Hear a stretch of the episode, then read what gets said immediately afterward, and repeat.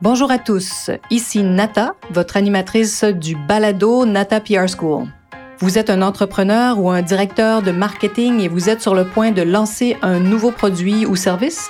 Ou vous vendez vos produits depuis un bon moment déjà, mais vous souhaitez savoir comment augmenter votre visibilité, vous faire connaître et toucher plus de clients? Chez NataPR, nous traitons tous les jours avec de vrais clients et nous vous enseignons des solutions RP faciles, amusantes et honnêtes.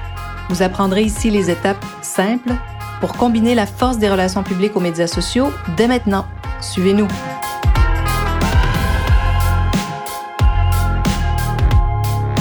Bonjour et bienvenue à ce 77e épisode du Balado du podcast Nata PR School.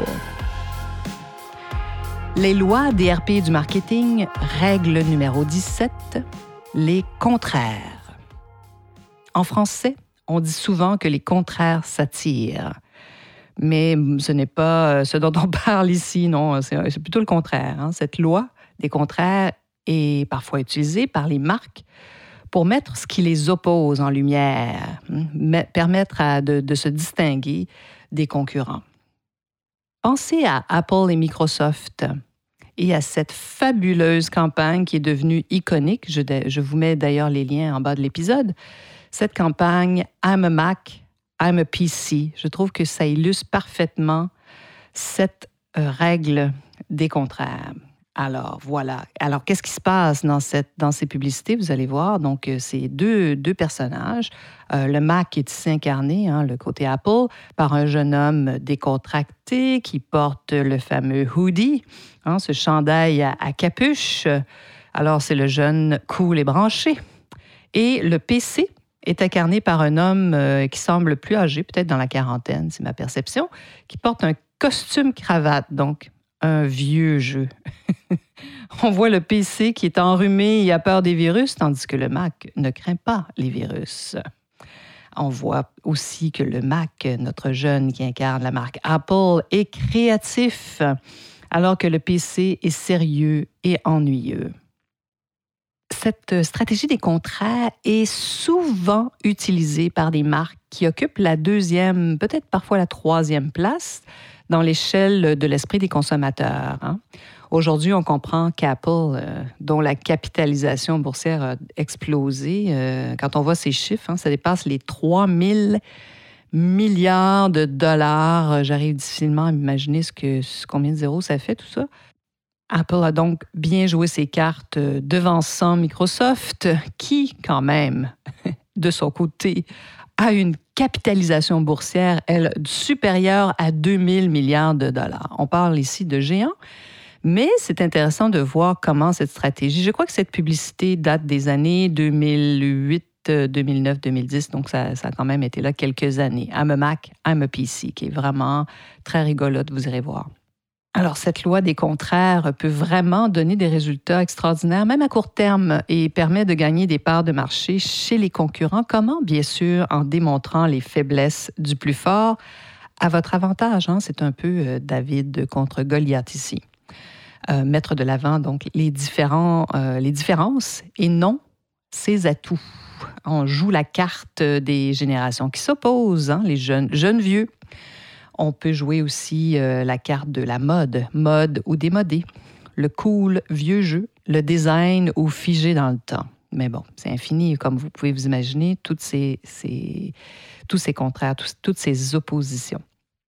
Alors, étudiez bien vos concurrents pour trouver ce qui vous différencie, parce qu'encore une fois, Ici, on ne présente pas les raisons pour lesquelles vous êtes le premier ou le meilleur, mais bien les différences. Hein. Rappelez-vous la campagne de Pepsi, le choix d'une nouvelle génération.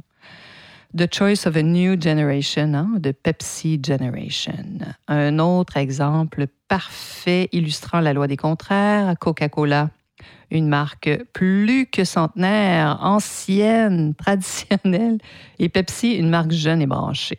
Hein, de Pepsi Generation. C'était vraiment aussi très puissant.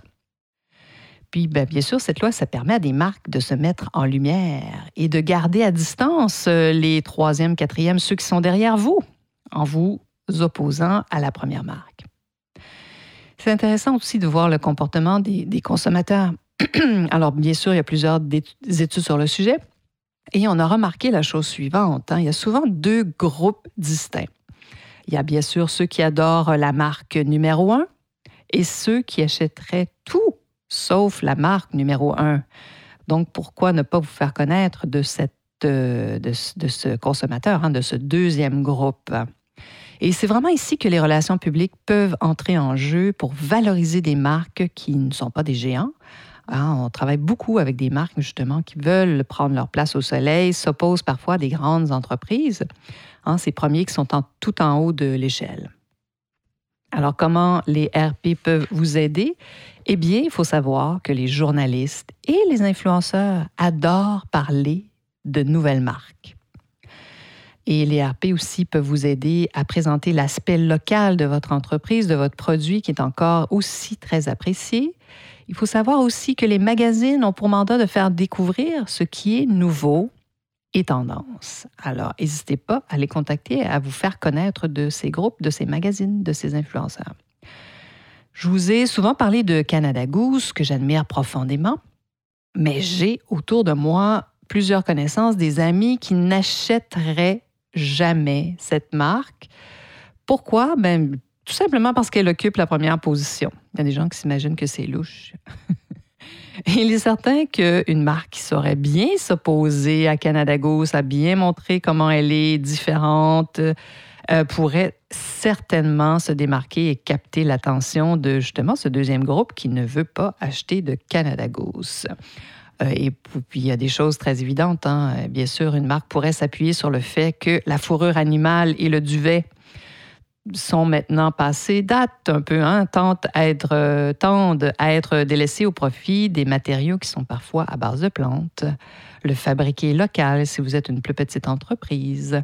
Une marque qui redonne aussi une cause à laquelle sont sensibles vos clients, vos consommateurs. Ça aussi, c'est un autre avantage vous pouvez aussi présenter cet aspect-là. Bref, il y en a plusieurs. Puis même nous, euh, quand on vend nos services chez Nata, on utilise cette loi, la loi des, opposés, de ceux qui s'opposent. Pourquoi? Comment on fait ça? Bien parce que quand on rencontre de nouveaux clients, on va souvent leur dire, mais nous, nous sommes une agence boutique à échelle humaine, sous-entendu. Nous ne sommes pas de ces agences énormes, ces grandes multinationales qui hein, multiplient les contrats pour payer leurs loyers et leurs nombreux employés. Voilà. Donc, c'est très utile. Connaissez-vous, vous, de votre côté, les aspects qui vous distinguent de vos concurrents? Hein? Qu'est-ce que vous pourriez mettre en lumière de votre côté? Alors voilà. Donc, aujourd'hui, on parlait de cette loi du marketing et des RP, hein, de tout ce qui s'oppose et comment le mettre en lumière. Alors, j'espère que cette petite pause RP marketing euh, vous a plu et que vous avez trouvé euh, pendant ces quelques minutes les contrats qui vous opposent à vos concurrents. Et si vous n'êtes pas inscrit sur nos listes, euh, allez-y, faites-le, inscrivez-vous sur notre site natapierre.com et j'espère que vous serez des nôtres la semaine prochaine.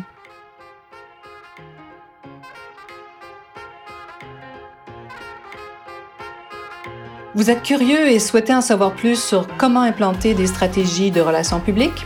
Rendez-vous sur natapierre.com et inscrivez-vous sur notre liste.